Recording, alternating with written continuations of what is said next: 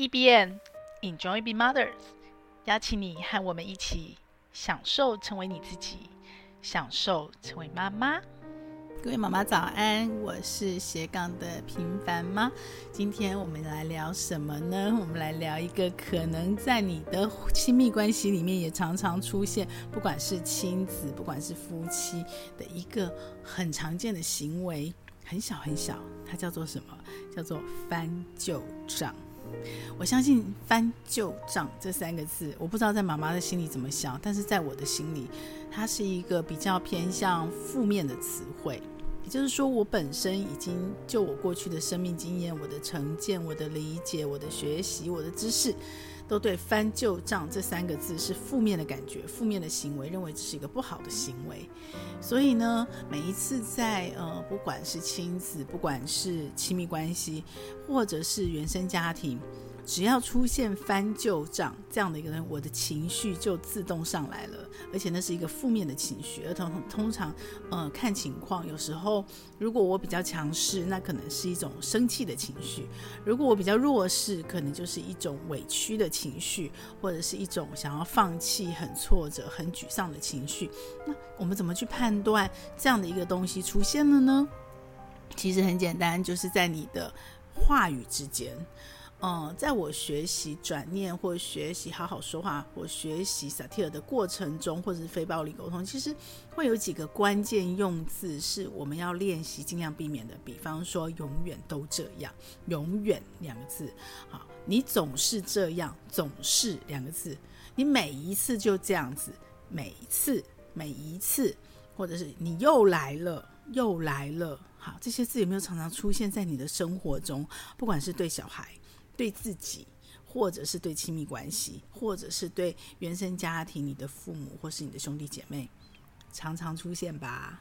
对，只要出现了，总是、永远、每次又来了，我心里的第一个念头就是啊、哦，你又来了，你又在翻旧账。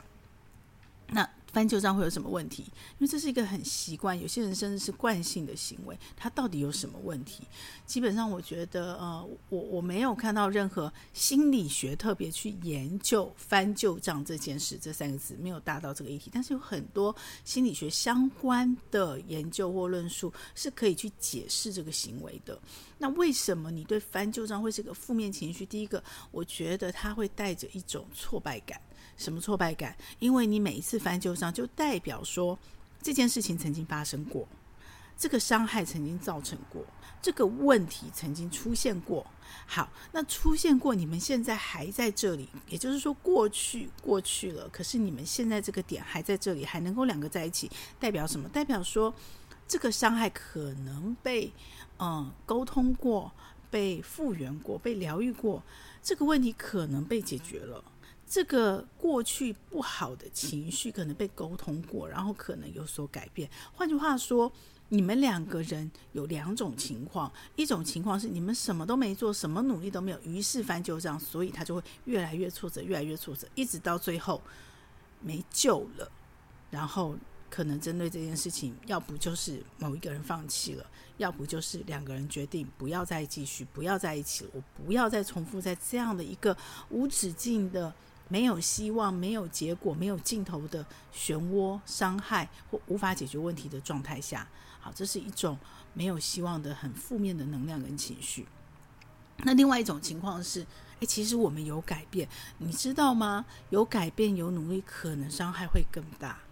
他可能没有拖那么久，他就很快的放弃了，或者是很快两个人不要在一起。因为我努力过，我们也改变过，但是你又出现了，你永远，你总是，你每一次，那代表什么？代表这个过程中，我们曾经付出的努力，我们曾经做到的改变，我们曾经可能这一次并没有每一次，这一次有不同，可是，在下一次又翻旧账的时候，他被忘记了。它被消失了，OK？因为我们人都是这样嘛，你的精力有限，你的资源有限，你拿着放大镜在看你想放大看的地方，可是其他没有被你拿着放大镜看到的东西，不代表它不存在。可是当你没有在，尤其在两个人吵架冲突的时候，它没有被放进放大镜里，你就会觉得它不存在。于是就会引发更深的挫折、更深的挫败，然后就会觉得我努力干嘛？我做了有什么用？到底这样有什么意义？然后就会陷入一个无止境循环。我没有说得很准，妈妈有这样感觉吗？我们都有可能是那个嗯、呃、翻旧账的人，或是被翻旧账的人。然后人就是这样子，就是我们会，呃，比较容易聚焦在我们自己的当下。所以，当如果我们是那个翻旧账的人，其实我们可能不知道被翻旧账的人是那么的挫折，是那么的失望，是那么的沮丧。但是，如果我们是那个被翻旧账的人，我们可能不知道什么，我们可能不知道那个总是在翻旧账的人，他到底受了什么伤。你有发现吗？对。以前我是那个被翻旧账人，当我的放大镜全部都是放在翻旧账这件事情的时候，我其实看不到那个被翻旧账的人他到底是什么状态。我只有负面的情绪、委屈夹杂着生气，夹杂着很多，我只看到我自己的伤。我其实没有办法真正的去看到那个人为什么又翻旧账了，是吗？我们为什么？翻旧账这件事情，在婚姻关系里，尤其是呃亲密关系、婚姻关系、亲子关系，其实我觉得都一样。它其实是呃，我们只看到它的负面，它会引发冲突。通常一翻旧账，接下来就是会吵更没完没了，或是受更多伤嘛，对不对？即使你沉默冷战，你可能伤是更深的。好，他可能会怎么样？他会去过度理想化，好像我们过去是那样的问题。是呃更好的，于是我们现在变成更糟了。OK，他还可能会侵犯隐私。大家在翻旧账的那个过程里面，很可能就会去带着情绪的时候，其实没有带情绪，他可能是正面的。可是当你带着情绪的时候，很多冲口而出的话会把事情扭曲。最糟的就是我刚前面说的，我们会陷在一个深深的没有希望，甚至绝望里。然后我们就卡在这里，没有办法前进。当两个人很努力的想着去改变一些事情，结果呢，一再的重复的时候，然后又觉得不被对方肯定，又觉得我们曾经努力都消失了，都不存在的时候，你其实会越来越卡在原地，一直在那边转圈圈。那我们就可能很难去接受新的挑战，去建立新的更深层的关系。但是，但是，当我这一次，我不太确定什么原因，是因为。呃，学了萨提尔也一段时间了，自学，然后我也练习非暴力沟通一段时间了，或者是说，嗯，我们开始因为孩子也大了，然后家庭关系也进入了新的阶段，也有一些改变了，然后亲密关系有一些改变了，然后我们可能最近因为，呃，家庭的或者是亲密关系彼此之间的一些。原生家庭，各自原生家庭的生离死别，总之呢，很多事情都在慢慢的变化中。这是一连串的，嗯，所谓的蝴蝶效应也好，涟漪效应也好，它都引起了改变。只是我们不是很明确知道说，哦，A 变 B 不是这样子，是都在进行中，模糊进行中。所以呢。所以我看到了一些不一样的东西。总之，这一次我又听到，在家庭的冲突里面，永远又出现了，总是又出现了。我第一个惯性的念头又出现了。哦，你又翻旧账又出现的时候，突然，你知道吗？闪了一道光，我的眼睛看到另外一件不一样的东西。就我刚刚说的，我没有把我的焦点放在总是每次那个我总会听到的关键字跟“哦，你又来，你又翻旧账”上面。我用我自己转念的方法，呃，外面的转念方法可能是提问，我觉得那个很棒。那我自己有发明一套我自己的转念的方法，就是我想象，因为我比较视觉化，然后我就想象我的那个聚光灯，舞台的聚光灯，从前面那个总是永远往后移，往后移什么？移到你总是这样伤害我，你总是做出这么丢脸的事，你总是。会让我觉得尴尬。你总是这么的任性。后面那一段，后面那一段重点，我把聚光灯移到后面那里去，然后我心里的提问是：为什么他这样觉得？然后我就瞬间神奇的发现什么？发现我的焦点开始从我身上。如果我手上拿着一个相机，本来是聚焦特写对着我自己，对着我又很委屈，我受的伤，对着。对方又这么说，又在翻旧账，然后我心里的情绪感受，我移到了对方身上。OK，嗯，我很难讲。我以前觉得我会同理呀、我也觉得我会站在对方立场想，但这次是一个很奇妙的经验，很奇妙的体验，就是当我的聚光灯对在不同的地方，我不要对在前面，我对到后面去。然后我的相机，我手上拿的相机就自然而然的移到了对方身上，然后我就开始拿着放大镜看对方，我就开始提问：为什么有那样的伤？为什么有那样的感觉？然后最后就来来回回。为什么我会让他有那样的感觉？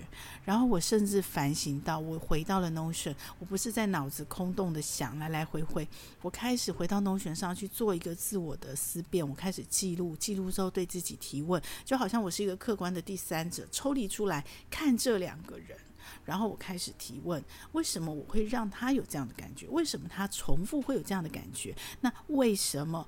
是不是有可能在他每次说了，对方每次说了，每次总是的时候，我感觉到他又翻旧账，说其实我也在翻旧账，我一样嘛？我定义他这个是翻旧账的行为，所以其实我也在永远每次总是只是。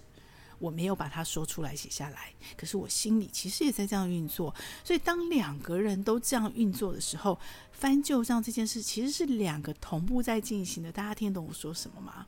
不是单方的行为。好，于是我就回头看，他会这样的感受，他会这样的感觉，是我造成的，而我也真的每一次都这样感觉，也是他造成的。彼此造成的这个过程里面，我突然。我突然发现了一件事，我突然看到了一件事，而这件事是我以前可能从来不会去看到它的。这代表什么？代表每一个翻旧账的背后是有伤口的。他可能有一个伤，而且这个伤还没有好。这个伤如果好了，可能就不会再翻旧账了。这个伤因为没有好，他可能结了一点点痂，他可能根本就还没结痂。于是事情又发生了，重复的情境又发生了。不管这中间有没有误会，不管对方认为你怎么样，或或接收到被翻旧账认为你又来了，这个过程里面，不管有没有误会，不管有没有成见，总之伤口出现了。大家懂我意思吗？就是当一个人觉得他受伤，觉得他心痛，觉得他渴，另外一个人说啊，你不要心痛，你不要渴，这是很 stupid，因为不管。对你那个说你不要控，你不要可的那个人有没有做任何事情是对是错？没有对错。另外一个人就是真的受伤，所以我们其实去看的是他为什么会受伤，他受伤的原因是什么？他受了什么伤？这个伤怎么造成的？有没有可能我们一起把这个伤疗愈？所以我开始看到了翻旧账这件事这三个字正面的意义。我以前从来都觉得它是一个负面的行为、负面的字、负面的意义。我突然看到它正面的能量。其实很多事都这样，水是这样子，刀是这样，一刀两刃，对不对？水可载舟，亦可覆舟。所有天底下的事，所有的事，都看你从什么角度切入，你会看到不同的东西。我在新闻学，我们以前在上课的时候就说，一只大象在那里，有人看到象鼻子，有人看到象腿，有人看到象身，但这都不是全部的象。你要到多通透的智慧，你才能够全局的去看到一整只象。但我们大部分的时候会站在我们的角度，从我们过去所有经验的累积成见，只看到那只象的一部分，也就是水能载舟，亦能覆舟。我今天如果是站在水的这一边，被坐在船上，我就会欣赏水能载舟这样的好处。可是如果我今天是在船尾，我突然我的船被水翻了，我看到的是水能载舟、覆舟的那个负面的地方。所以选择问题。角度问题，看你怎么看。好，当我把所谓的呃翻旧账这三个字变成一个可能正向的连结、正向的疗愈的时候，它变成什么？它变成亲密关系中的一个正能量。它可能会促成我们更深的情感联系，它可能会帮助我们去看到更深层的。彼此对彼此的沟通跟理解，因为当你没有那样的提问，你没有对对方的伤口跟行为做那样，你不会去看到更深层的东西。你我们只会停在表层的情绪，然后他也可能才能真正的去解决这个冲突一再发生这个问题，因为我们过去的解决，我们过去的努力，我们过去的改变，可能只在表层。好，那回到萨提尔的冰山理论，我们开始往冰山下挖，有没有？为什么会有这样的伤？为什么你会生气？为什么会有这样受伤的感觉？是什么样的观点？是什么样的感受？是我说的这句话，它连接到你过往的哪一个生命经验，或者是我说的这一句话，在说的当下的什么样的字眼踩到了你的雷，于是你有了伤口，于是你有了受伤的感受，所以下一步会是什么？会是再更深层的去挖说，那当时怎么发生的？这个过程中的你在哪里？我们彼此的自我在哪里？那自我的依赖、自我的需求是什么？然后我们才真正的开始，慢慢的、慢慢的做出情感的连接跟疗愈，很神奇哦。当我的聚光灯换了个方向，当我改变了以后，就发生了一些很神奇的画面。那个画面是什么？那个画面是，嗯、我看到了一个一再被割伤的伤口。我开始有了，不是怜悯，但是是呃真正的同理心。我会痛，OK，嗯、刚开始如果我没有我会痛的感觉的，那同理其实不是同理，比较是同情。可是那同情如果我自己多一点的时候，其实那同情就没有了，就淡掉了，OK。可是当我真的开始去把我的聚焦灯移在后面，对方的感受，对方受伤。孩子为什么会这么说？孩子为什么在这件事情会这么反弹的时候，我慢慢的看到了更明确他的伤口在哪里，他需要被疗愈的那块可能是什么？可能过往的我们什么样的冲突跟行为造成了他现在对这件事可能地雷？但是当然这是我片面单方面看到，所以会怎么样？所以我开始觉得痛，我开始觉得痛以后，我就出现了。呃，真诚的道歉。其实道歉在我这边的学习也有一段历程。以前可能是嘴巴说的道歉，但我心里不服。接着引进演进到什么？我开始告诉自己，我开始因为很多的学习，我告诉自己说，我道歉，因为。亲密关系之间没有对错，只有谁比较爱谁，谁比较在意谁。可能前几节节目我还在这么说，有没有？所以当我认知到是我比较爱，我比较在意的时候，我愿意道歉，不是为了道歉那件事的对错本身，所以没有对错。所以这个歉只是因为我比较爱你，我比较在意你，我比较重视这段关系，我比较想要继续这段关系，所以我认了。嗯、没有到完全百分百认同，但是多了心甘情愿，因为我比较爱。可是今天的道歉又变质了，他又又在转变了，因为我感觉到对方的痛，所以那个我比较爱这件事情，不是只是因为我比较爱，所以我认了，而是我真的爱。因为我感觉到他的痛，所以那个情绪，那个情绪从我生气，我觉得委屈，我觉得呃我不被接受，我觉得挫折，慢慢转化到我看到对方的伤，我看到对方的痛，然后我还感受到那样的痛，然后那样痛如果在我身上是什么感觉，然后我就开始认了，那个认的是真的，我不知道这是不是臣服，诶，就是百分之百的认了。没有什么情绪了，也没有什么委屈了，也没有什么认同不认同了，我就是认了。然后我真心诚意的不断的道歉，我也不会去理性的去思考、去计较这个道歉到底是在道歉对错，还是在道歉谁比较在意。我也不会去在意说对方接受到什么，然后他我不会在意说他以为我认错，他以为我觉得我错了，我不会在意这些了。很神奇，对不对？然后接下来更神奇是什么？我开始好奇，我的那个好奇，因为我可能爱他，我可能关怀他，我开始被启动，因为那个痛的感觉在我身上，我开始被启动。那好奇，那为什么他有这个伤呢？这个伤是从哪里开始的？然后我开始去回想，我开始去真的开始翻旧账。那这个翻旧账就不是负面的翻旧账，而比较像是，嗯、比方说我们要做主管汇报啊，我要去看，哎，这个月的绩效怎么样？我是会计师啊，我去看我过去的账，我来盘点，真的是翻旧账。可是他是为了什么？他是为了去厘清问题，去为了是我想要解决问题，我想更仔细的去确认。我开始好奇，我开始提问，为什么会有这个伤？然后我想更清楚的去看到过往的每一块过程，每一个历程。是什么造成这个伤？而这个过程中有没有什么是我不一定是对错，但是我做了什么事让对方受伤？是我多划了那一刀，我多碰了那一下，我多做了个某个动作，于是造成对方有这样的感受，有这样的伤害。然后我去看每一次的冲突，我以为的解决，我以为我们的改变是真的解决跟改变了吗？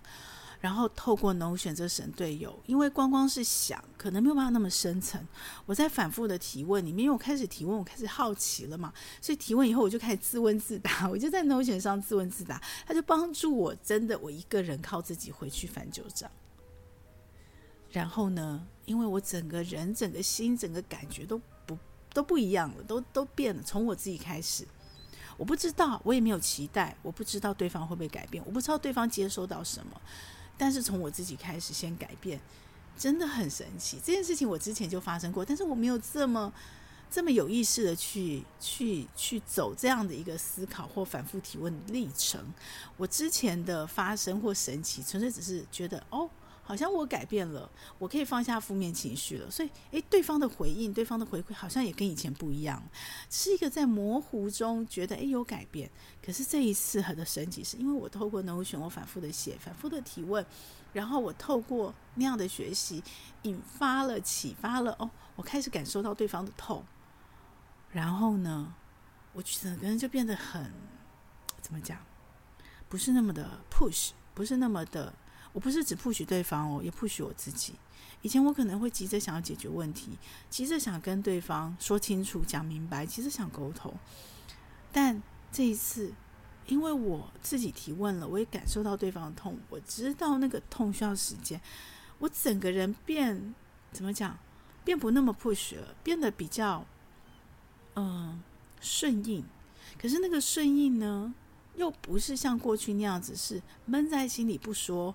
委屈自己，觉得自己很委屈或很讨好的萨提尔的应对姿态，讨好的那一种顺应，或者是闷在心里不，又不是。我可以不说，但是我没有委屈，我只是在等待一个更好的时机。然后有可能，因为我跟以前的那样的互动跟感受不一样了，我反映出来的整个感觉、整个气质、整个应对也不一样了。诶，所以对方也不一样了。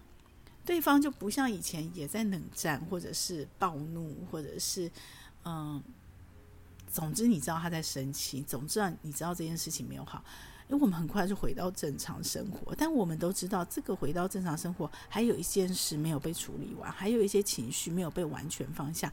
我完全放下了，对方可能没有。当然，我在这个过程中，我也不是只看到对方痛，我也反复在 Notion 的提问里面看到我自己的痛。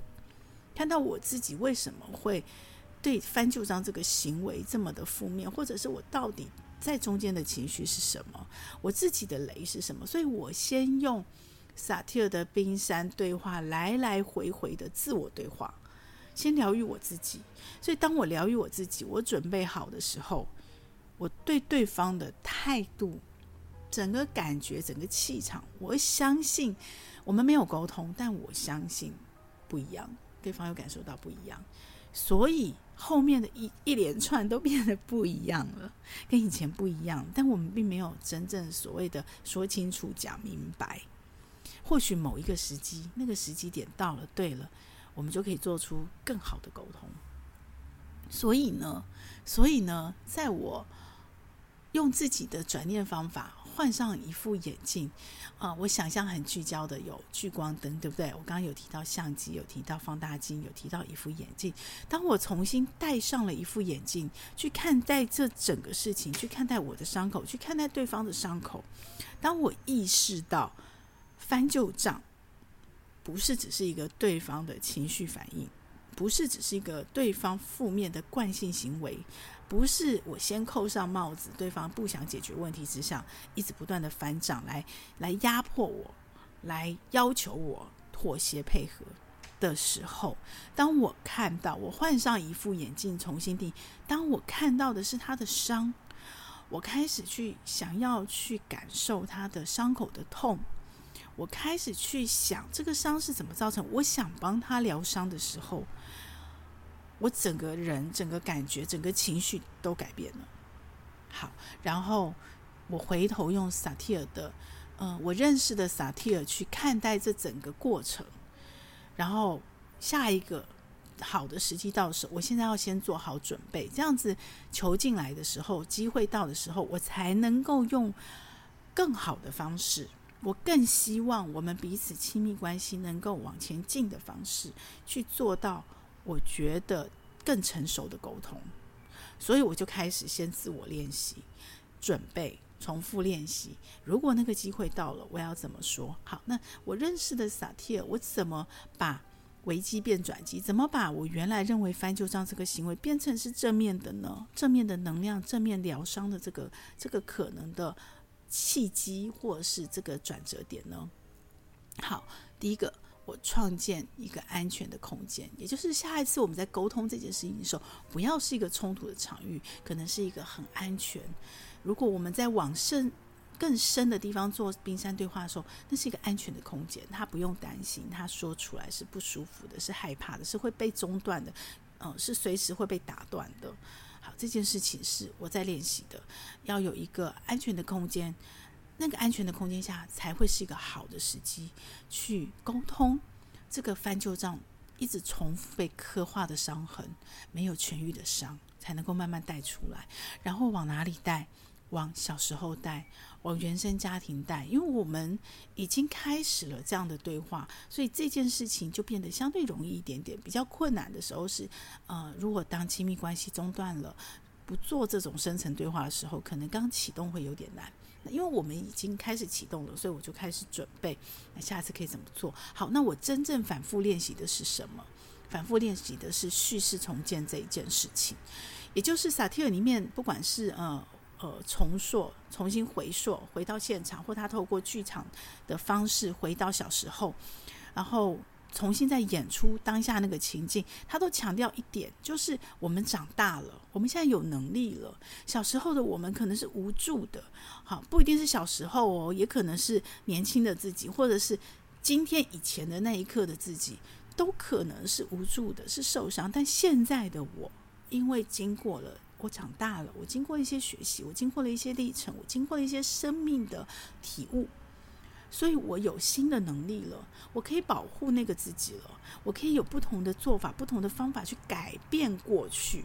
所以他重新回到过去的目的，不是只是为了看清楚那个伤，更重要的是，我可以用现在的我的力量跟能力去重新改变我过去那个状态。那萨提尔这边专业的智商，他是会把它演出来的，一群人会互相把它演出来，去重新彻底去改变掉，去洗掉你的脑子里面、你的记忆里面那个受伤的过去，让你的伤口慢慢的痊愈。我不是专业的学习，但是亲密关系彼此要相信，它这个中间连接的那个强大的力量。彼此之间，即使不是所谓的专家，只要你做到了深度的连接，是有可能，有可能可以帮助对方好好的疗伤的。如果那个伤是你，你就是你本人过去造成的错误，很多这是发生在亲子关系里面。好。是有机会重新回到过去，在这个当下，用当下我们的力量、当下的能力、当下的学习，回到过去，帮彼此重新疗伤，彼此重新和解、重新连接，再回到现在，去创造一个全新的关系、全新的互动。所以从这个角度看，翻旧账，它是一个非常棒的。一个工具，一个机会，去帮助我们建立更深层的亲密关系，对吗？所以在这样子的过程中，你跟我就不是一个对立的状态，我们要尽可能的去再这样子来回连接、确认，然后一起去共同疗伤的过程中，我们要强调的是我们的共同，我们的共同，去透过这些共同来帮助我们彼此共同去面对，让对方接收到我真心在意你，我真心想陪伴你。我们一起把这个伤口做愈合，所以这中间的情感表达就很重要，倾听也很重要。它适用于亲子，适用于呃亲密关系，先生或者是父母都适用。我觉得好棒的体悟，我我知道了，我学到了，我不一定做得到，我在练习。那我也希望今天因为这个缘分，你听到了，至少第一步。我们开始对“翻旧账”这三个字不全然是负面的定义、负面的能量。我们去把我们的聚焦针从前面，我们以前总是、每次、永远是，我们把我们聚焦灯关注在那里的地方，我们把它往后移，移到对方说：“我总是怎么啦？那个怎么啦？”OK，去看到我的伤。他的伤不是只看到他的伤，也要看到我自己，因为这过程是我们两个共同成就的，所以受伤可能两个都受了伤，要看到他的伤，也要看到自己的伤。那我们有能力帮自己疗伤，我们才有能力去帮对方疗伤。那我相信，我们都一起共学、一起练习的过程中，我们一定可以更享受我们的任何亲密关系，不论是亲子、夫妻。或父母，甚至于是你在你的工作上，你认识的任何人，陌生人也好，很熟悉的人也好，我相信你会变成一个不同的你，用不同的方式去看待、去享受生命。好哦，那今天呢，我们另外来继续学习圣元的十四天的免费课程，怎么样让自己时间自由？他今天教到了一件事情是什么？是。对三年后未来的自己做一个 DOS 的提问。什么叫 DOS 呢？D 就是危险 （danger），然后你要排除，你要把危险排除，所以这其实是一个盘点。然后 O 是 opportunity，是机会，你要去把握机会，你要去放大你的强项，就是 S，S strength 优势，你要去放大你最大化，把它放大到最大化。其实这个有点像。嗯，我非常习惯我自己开始工作以来一直在做的 SWOT，S W O T，S 也是一样是优势，我把我的优势放大，然后 Opportunity 也是 O 也是机会，我把我的机会放大。可是呢，我要排除什么？我要缩小我的 weakness，我的弱势，然后我要排除呃威胁 threaten。威胁这件事情，好，所以 SWOT，我几乎什么事都做 SWOT 的 SWOT 的分析哦。那当然，SWOT 分析它可能有一些它自己的局限，那我就会再补强其他的很多。呃，不同的工具表单来帮助我自己，但是我几乎每一个生涯阶段，每一个阶段调整改变的时候，我都会去做 SWOT 分析，来看看我这个我在职涯上，在成为妈妈的角色上，我有什么样的呃优势，我的优势改变了什么？我会去，因为我写在同一个笔记本上，那现在都在我的 Notion 上，所以我可以去看到我的优势。有了什么增加？我的弱势有了什么样的减少？现在的我跟十年前的我跟三年前的我，我的机会有没有增多了？他做了什么样？我的位移从原来只能做这样子，到后来现在移到哪里？那只有一个条件，一个呃，我在努力的方向就是选择变多。我们所有的努力其实都是为了让我们选择变多，因为你选择变多，你就自由，你可以有很多选择。可是当你的选择越来越少，甚至没有选项的时候，你就很难自由。那我们其实人生在追求自主跟自由嘛，所以呃，让我的机会变多，它让我的威胁变小。我的威胁变少，所以 SWOT 哦，SWOT 是我非常爱用的一个，不管任何事都可以分析哦。我自己的职涯，然后工作上每一个专案都是可以的。那如果顺源今天讲的就比较简单，它主要是呃把所谓的第一危险其实就是威胁的意思嘛，然后机会，然后强项，它没有去 highlight 弱项的部分哦。那这个你可以自己考量。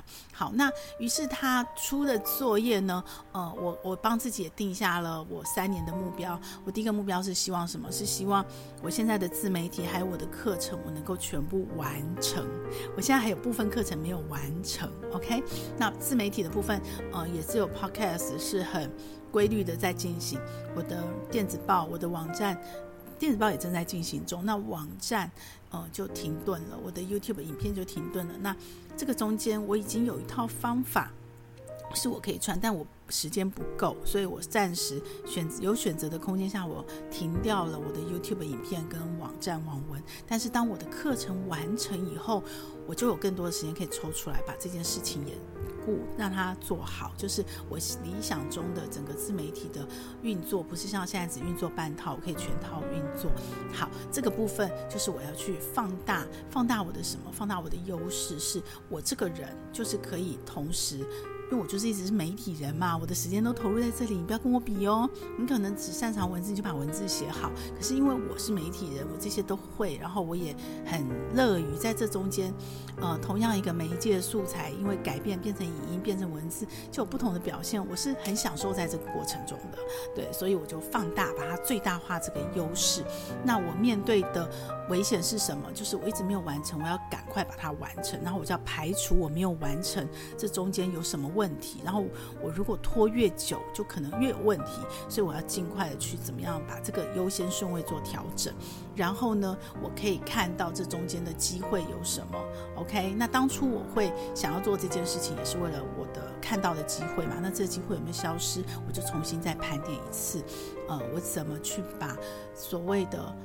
课程跟自媒体自动运作这件事情做好，因为对我来说，现在它还是我要投入时间、主动收入。可是我其实是希望它成为我未来退休后、我人生自由后五十 plus 后，我想去花更多时间投入生命连接、生命陪伴，去做更多我想做的事情，去做更多我想做的内容写作、自媒体的内容的时候，OK，这个东西，这个自动运作可以变成被动收入之一。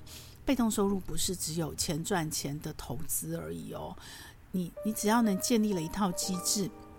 那过去这个机制在那个《富爸爸穷爸爸》里面可能是，呃，你创立了一间公司，让别人来帮你赚钱。那现在我们有更多的选择，不管是妈妈是年轻人，因为现在有很多的工具，有很多的模式，很多商业环境都变了。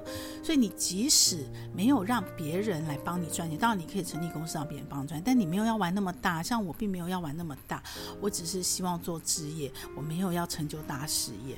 OK，我只要能够让我自己财务自由就好了。好。那所以，我一人公司就够了，我跟外包配合。好，如果是这样的话，OK，那这件事情呢，你就不需要呃去投入，让它一直是主动投入，你也不需要去创造一个很多人的公司来帮你赚钱。艺人公司一样可以帮你赚钱，一样是被动收入哦，它是被动收入，只是你需要去建立一些机制。其次呢，就是我的呃。十年千万财务自由这一块的被动收入，我一样，我的危险是什么？就是我有一些新的计划，那可能我的资金现金周转没有做得够好，所以我的危险就是我的钱可能会轧不过来，我的自动现金流可能没有建起来。好，那这件事情就会是我自己要注意排除的危险。所以不管是我的记账，我每个每周每月的盘点，那这件事情就要很清楚哦。那包括我利用我的户头做自动转账，怎么去分配不同的专户，这个部分呢？嗯，都在实做，都在进行中。好，那我的机会是什么？为什么我重回职场？其实跟这个是很有关系，因为我现在还需要，因为我刚刚说了嘛，我前面那个。呃，我想成为被动收入，但其实是主动，目前还是主动收入在投入时间这件事情，我还没有做好，还没有完成，所以我需要一个相对稳定的现金流来让我的被动收入这边能够资产部位变大，因为我时间缩短了嘛，我们都老了，不是二十岁开始定期定额，所以呢，我时间缩短情况下，我的资产部位要变大，所以我需要更多的稳定现金流来加速，来促成我这部分的成功，所以这是我的机会。那我的优势是什么？我的优势就是我非常。这样的已经养成了我纪律的习惯，我要去放大这件事情，然后把这件事情照表操课，照操课操得很好。所以我这次也在挑战什么？挑战我上班，但是我还是继续斜杠我的置业，我的置业一边的部分哦，会不会成功？我不知道，我们一起来看，你跟我一起加油，我们一起努力，一起去用方法去练习、去学习、去创造我们自己的时间自由，一起享受成为妈妈。在我们成为妈妈的每一天。这个节目会在各大 Podcast 平台播出。如果你喜欢我们的节目，欢迎你把节目分享给你的亲朋好友哦。也非常的欢迎你留言告诉我你想听什么题目，告诉我你享受成为妈妈的诀窍。也欢迎你在我们的说明栏有一个联署签名，跟我们一起签名，一起享受成为妈妈，享受快乐，也享受痛苦。让我们一起来享受成为妈妈。